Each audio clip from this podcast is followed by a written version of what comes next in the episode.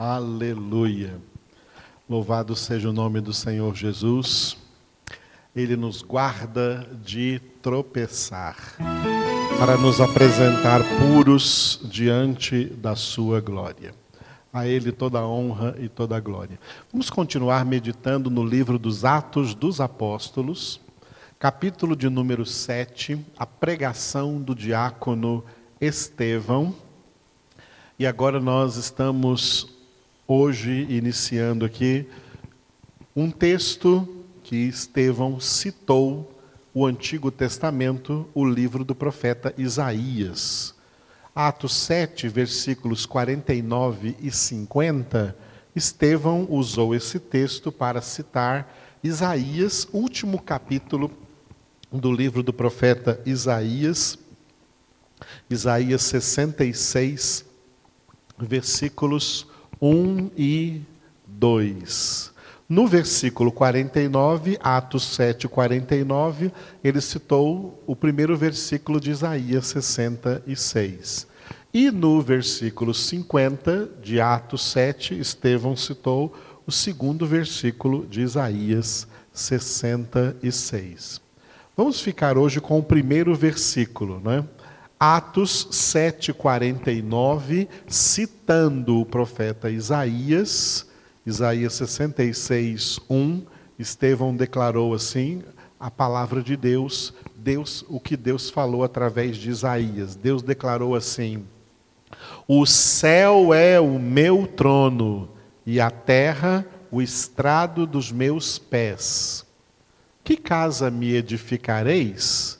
Diz o Senhor. Ou qual é o lugar do meu repouso? Nós lemos isso diretamente do livro dos Atos dos Apóstolos, 7:49. Vamos ler também agora diretamente do livro do profeta Isaías, Isaías 66, 1. Assim diz o Senhor: O céu é o meu trono e a terra o estrado dos meus pés. Que casa me edificareis vós? E qual é o lugar do meu repouso? Bom, você está percebendo que este texto está dentro daquela pregação que Estevão estava fazendo no sinédrio para os doutores da lei do judaísmo em Jerusalém naquela época Sobre Estevão chegou nesse assunto acerca do templo, esse assunto templário, esse assunto aí que que dá panos para manga, esse assunto templário, porque as pessoas religiosas como elas são idólatras do templo, como elas são apegadas a templos de pedra, de concreto, templos feitos por mãos humanas.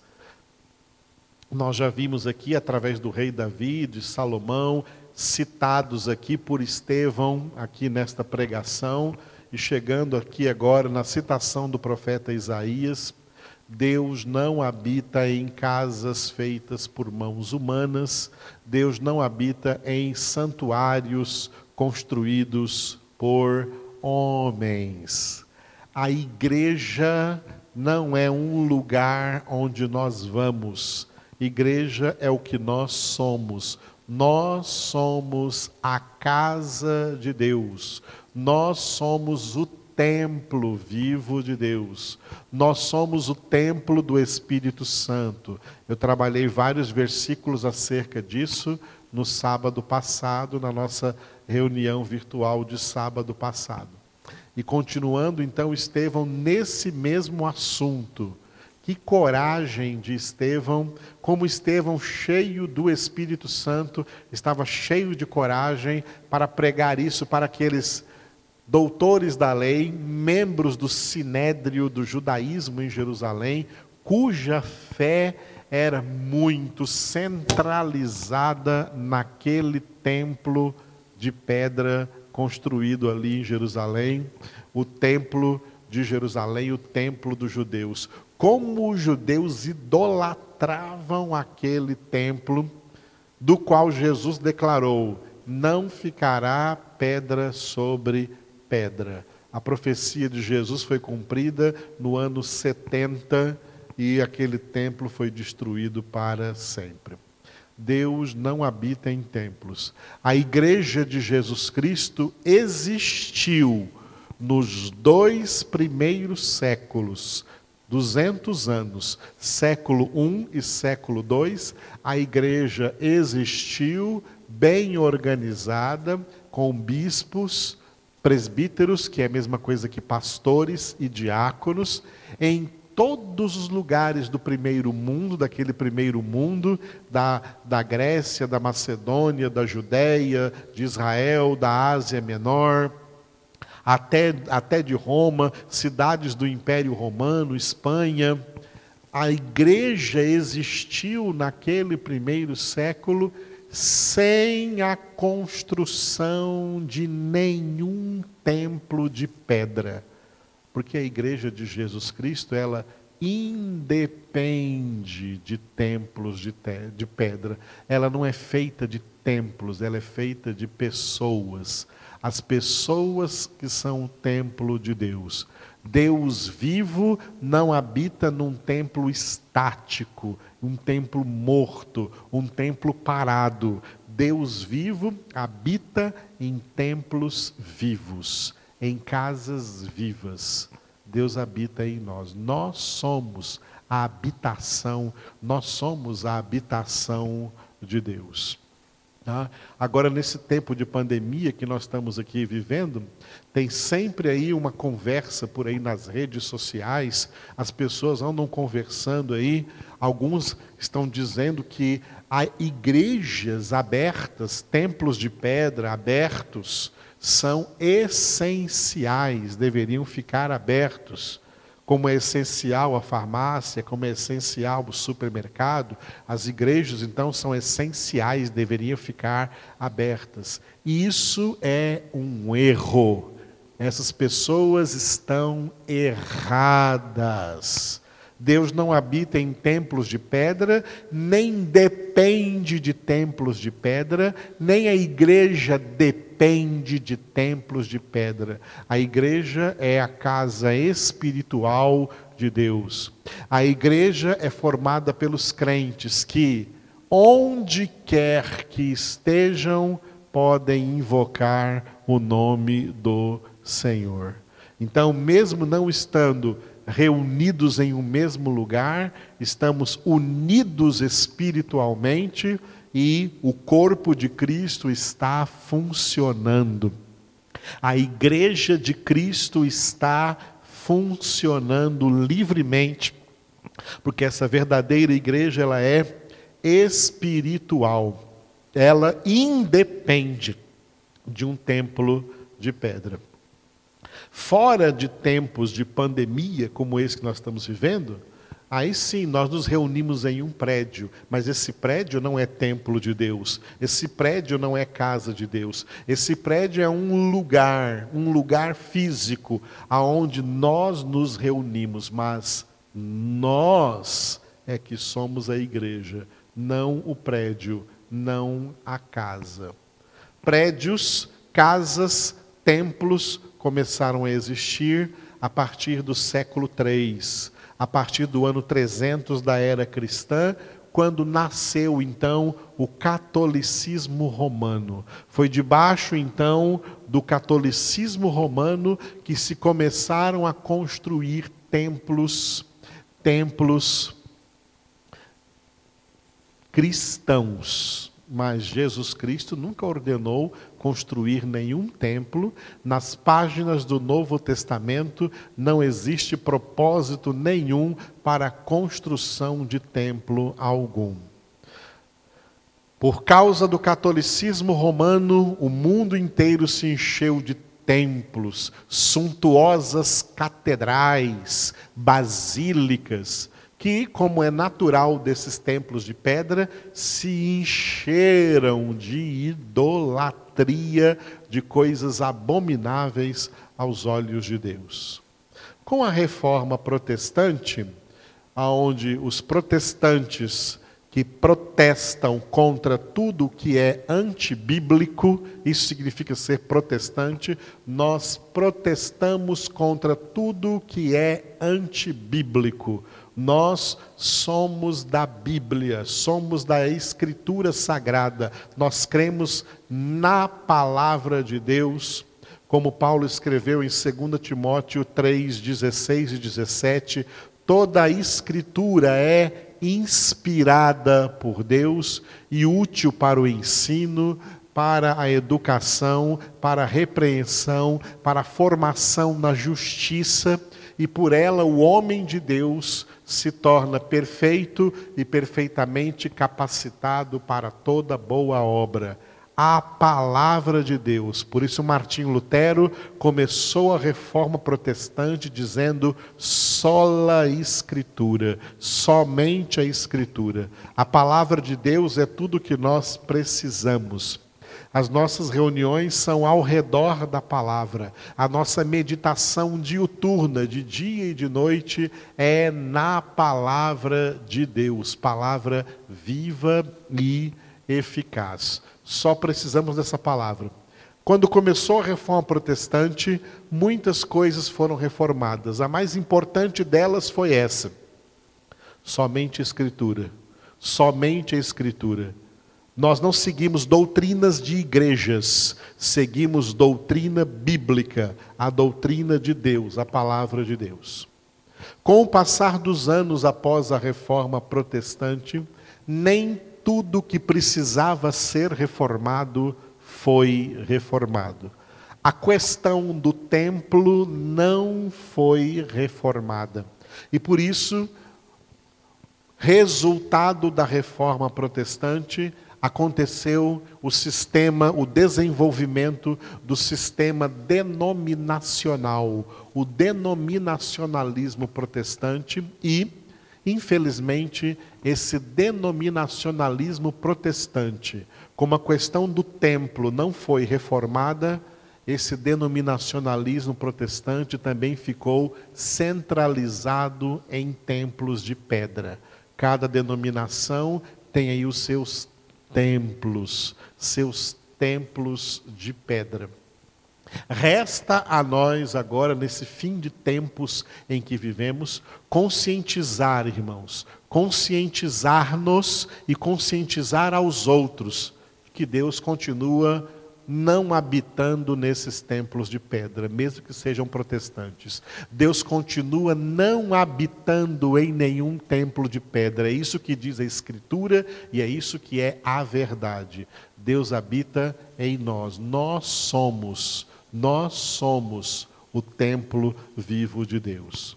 O que temos que fazer, o mínimo que podemos fazer hoje na cabeça dos crentes é desmistificar a cabeça deles em relação aos prédios das suas igrejas, em relação aos templos construídos aí pelas suas igrejas. Desmistificar e dizer para eles: olha, isso aqui deve ser considerado mera e simplesmente como um lugar físico aonde nós nos reunimos aqui para buscar a Deus, para orar ao Senhor, para ouvir a Sua palavra, para meditar na Sua palavra. Mas isso aqui não é a igreja, a igreja somos nós. Deus não habita nesse prédio, Deus habita em nós.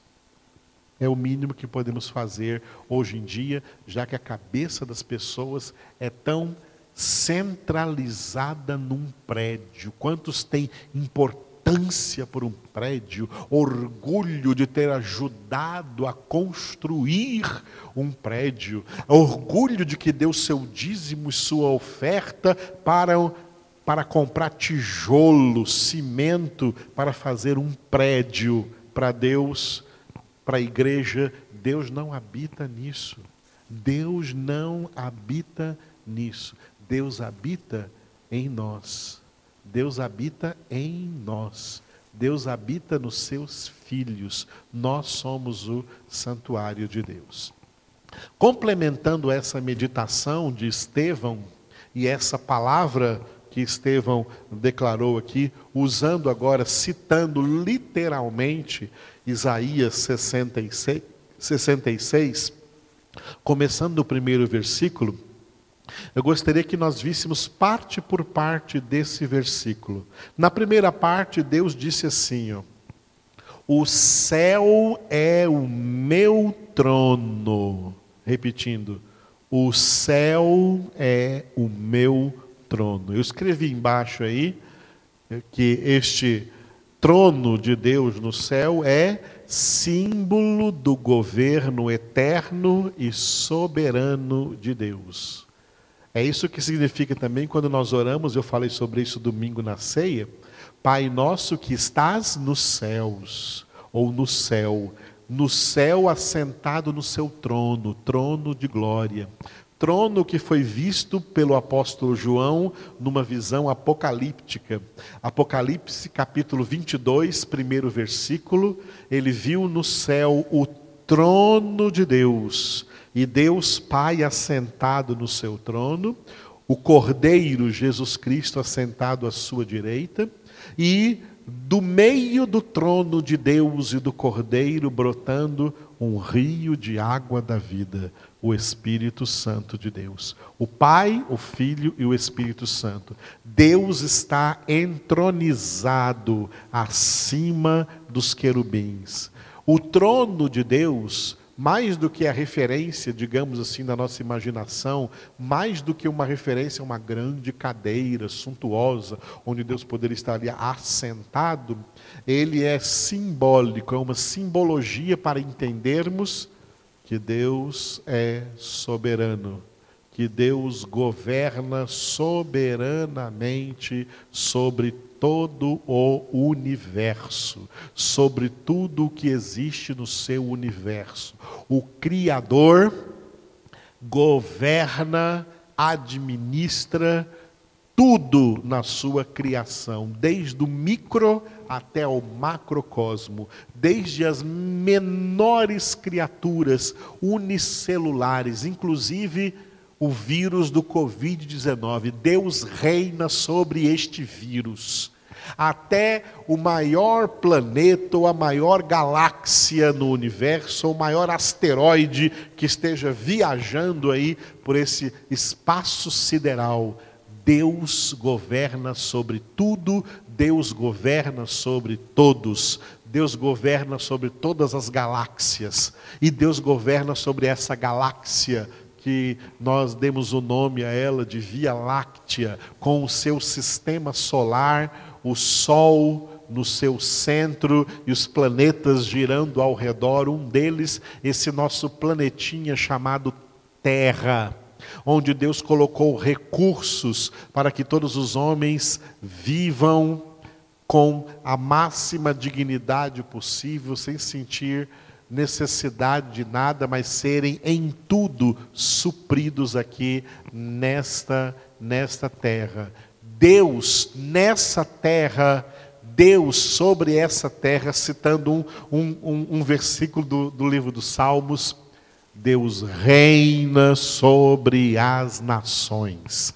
Deus reina acima de todos os reis, acima de todos os presidentes, acima de todos os governadores, de todos os governantes da terra. Deus está acima de todos. Não importa o quão ímpios esses governantes sejam, é Deus que está acima deles, governando as nações, dirigindo a história de todas as nações. Deus é Senhor da história. Não existe nada na história da humanidade que esteja fora do controle de Deus. Deus controla soberanamente todas as coisas e é isso que significa ele dizer: o céu é o meu trono. Eu já comecei a falar da terra, e ele continuou dizendo assim: ó, e a terra, o estrado dos meus pés. Como eu já disse, toda a criação foi chamada à existência em estado de total sujeição ao Criador. A terra é o estrado dos meus pés, ou seja, o céu é o meu trono, eu sou soberano. A terra é o estrado dos meus pés, porque a terra representa toda a criação de Deus, toda a humanidade, tudo que existe na face da terra, como tudo quanto existe no universo, é sujeito ao Criador, mesmo quem pensa que não é mesmo quem não crê que não crê nessa sujeição, mesmo quem não acredita, não, eu não acredito que eu sou sujeito ao Criador, eu acredito que eu sou sujeito a mim mesmo. Mesmo quem pensa dessa maneira ímpia e ateística, eles estão debaixo da autoridade, da soberania de Deus. Tudo está sujeito a Deus. Todos, sem exceção, são sujeitos a Deus. Satanás é sujeito a Deus, os demônios são sujeitos a Deus, os governantes da terra são sujeitos a Deus, todos os homens, ricos ou pobres, não importa a classe social, o nível de instrução, de educação, não importa raça, tribo, cor, língua, nação, qualquer pessoa está debaixo da autoridade, da soberania de Deus, toda a criação é sujeita e subserviente ao seu Criador, e é o Criador, é Deus quem, quando ele diz: A terra é o estrado dos meus pés, é Ele que determina o destino de cada vida, de cada pessoa, de cada coisa, de cada elemento da criação. Ele determina o propósito, ele determina a função, ele determina o destino. É por isso, entre outras infindáveis coisas, que só ele é Deus, só o Senhor é Deus. O terceiro, ele disse então, Diante de tudo isso, se o céu é o meu trono e a terra é o estrado dos meus pés, Deus faz uma pergunta sarcástica e também retórica.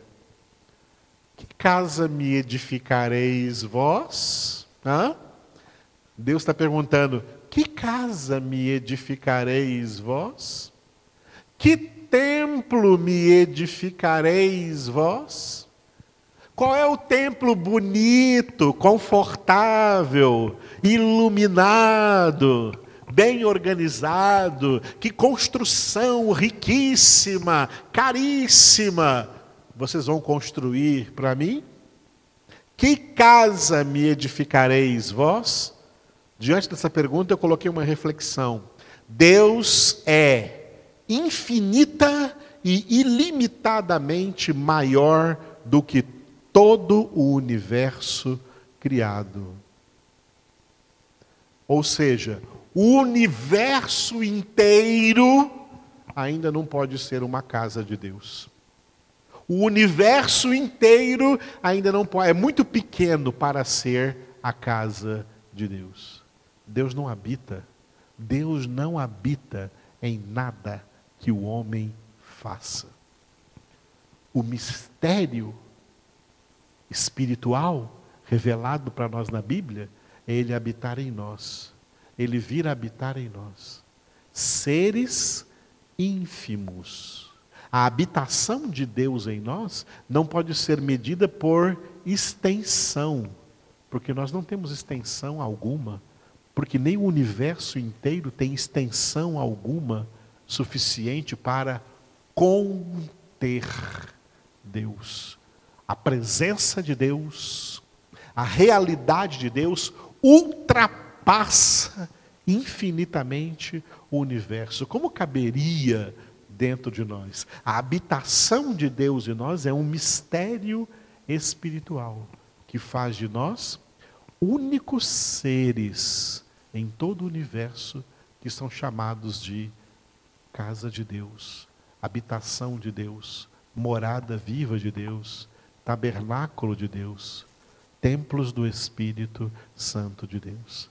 Fora isso, a pergunta sarcástica de Deus continua: Que casa me edificareis? Que casa me edificareis vós? Mesmo que edifiquemos qualquer casa, vai ficar valendo a mesma profecia que Jesus fez diante do templo de Jerusalém. Não ficará pedra sobre pedra. Quando o apóstolo João, no final do Apocalipse, teve a visão da nova Jerusalém lá na glória, uma coisa lhe chamou a atenção e João escreveu lá em Apocalipse: Nela, na nova Jerusalém, eu não vi templo nenhum, porque o Senhor é o seu templo, ele e aqueles que com ele lá habitam. Nós é que habitamos, que habitaremos com Deus na glória, que seremos juntamente com o Senhor o templo da nova Jerusalém. Amados, como templos de pedra, como templos de pedra são fugazes. Falsa religiosidade, religiosidade templária, é uma falsa religiosidade. Tá? É uma falsa espiritualidade. A verdadeira espiritualidade é bíblica. Nós cremos na palavra de Deus, porque o universo inteiro vai passar. Foi isso que Jesus quis dizer quando falou: passará os céus e a terra, mas as minhas palavras jamais passarão. Passará os céus e a terra, todas as coisas que os homens construíram na terra passarão, todas essas mega indústrias passarão, todos esses mega edifícios, construções, torres altas. Em Isaías está escrito que Deus é contra toda torre alta, todas essas torres altas, todas as casas dos homens, todas as edificações dos homens todos esses condomínios de luxo, de luxo, chiques, onde as pessoas pensam que estão seguras, todas as edificações humanas e todos os templos religiosos de todas as religiões, tudo vai passar, mas a palavra de Deus dura para sempre. A palavra de Deus é eterna porque é a própria essência de Deus. E Deus pergunta: Que casa me edificareis vós? E a última pergunta de Deus, ainda com essa atmosfera sarcástica e ainda uma pergunta retórica: E qual é o lugar do meu repouso? Hum? Qual é a casa que você vai fazer para mim para eu ir lá repousar? Deus está perguntando: qual é a casa que você vai fazer para eu ficar lá e repousar? Oh, que casa os meus filhos fizeram para mim. Eu coloquei uma reflexão debaixo dessa pergunta aí, ó. Deus é incansável. Ele é dinamismo vivo, sempre em ação, sempre trabalhando em todo lugar. Qual é o lugar do meu repouso? Deus não repousa. Deus não para. Deus é imparável. Deus não para. Deus é incansável. Eu estou me lembrando aqui de algumas homenagens, às vezes, tão fúteis que a gente vê na vida, né? Algumas homenagens tão fúteis que a gente vê.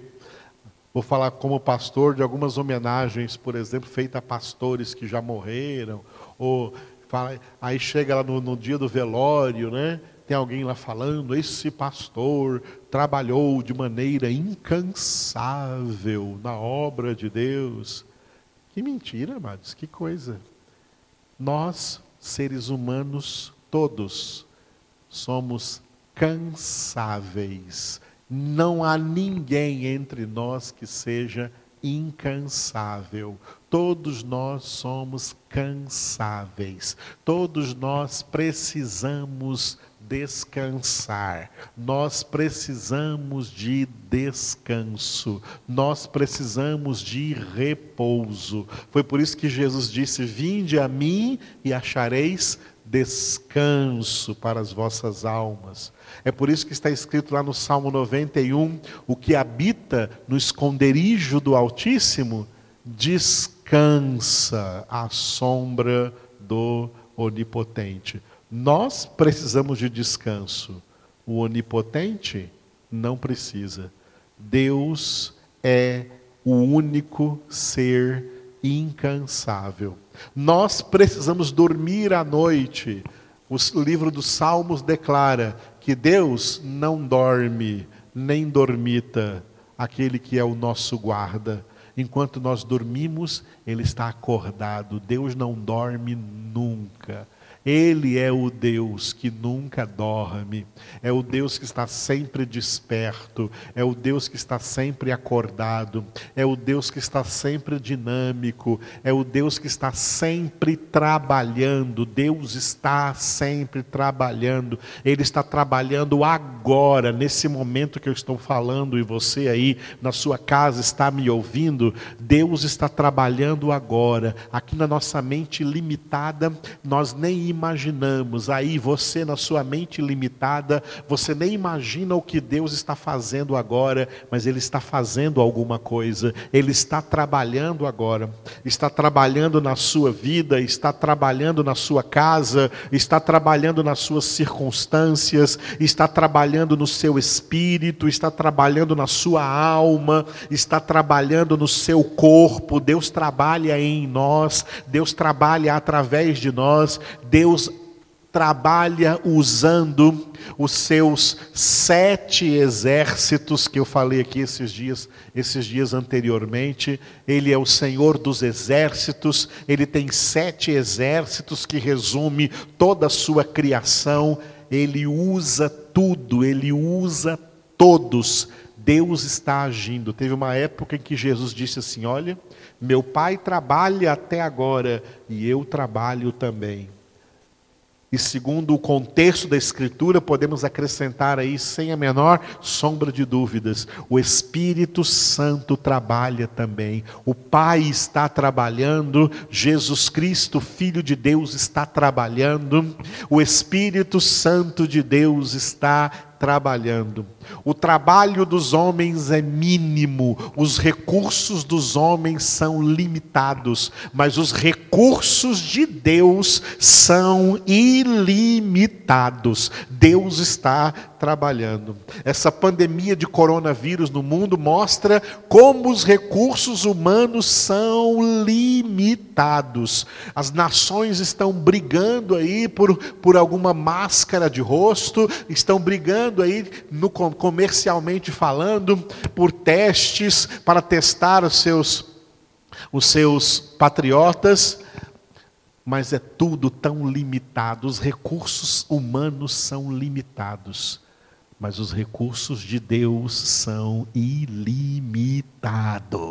Deus está agindo, Deus está trabalhando, Ele não precisa de repouso, Ele não precisa descansar, Ele está trabalhando no trabalho que Ele faz, que é um trabalho árduo, grande, ilimitado, imenso. Ele realiza isso sem o mínimo cansaço. Deus não está cansado. Deus não está sentado no trono, sentado porque ele está cansado de ficar em pé, porque ele está cansado, então ele está descansando. Não, Deus está agindo o tempo todo. O nosso Deus está agindo o tempo todo, sempre trabalhando, em todo lugar em todo o universo, em todas as vidas, em todas as pessoas, É Deus que age tanto nos salvos como nos condenados. É Deus que age na salvação e na condenação. É Deus que age curando ou não curando.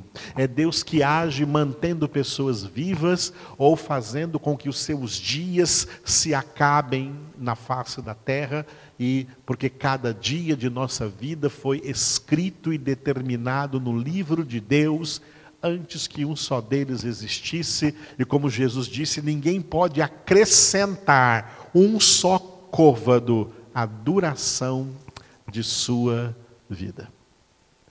Deus controla tudo, amados. Por quê? Porque Ele é Deus. Eu fico imaginando, né, porque hoje eu estou falando isso aqui para você, hoje, ano 2020, terceiro milênio da era cristã, depois que Jesus Cristo já veio, eu fico pensando no coração do profeta Isaías, quando milênios, né, séculos antes de Cristo. Isso aqui foi mais ou menos, mais ou menos as pessoas calculam, os estudiosos calculam Isaías, Isaías foi mais ou menos seis séculos antes de Cristo, 600 anos antes de Cristo quando a humanidade ainda era tão bárbara sobre a face da terra, e o profeta Isaías recebe da parte de Deus uma revelação como essa num tempo em que não existia asfalto, não existia água encanada, não existia luz elétrica, não existia internet. O que nós estamos fazendo aqui é, era uma coisa impossível ter um, uma congregação online, não existia nada disso,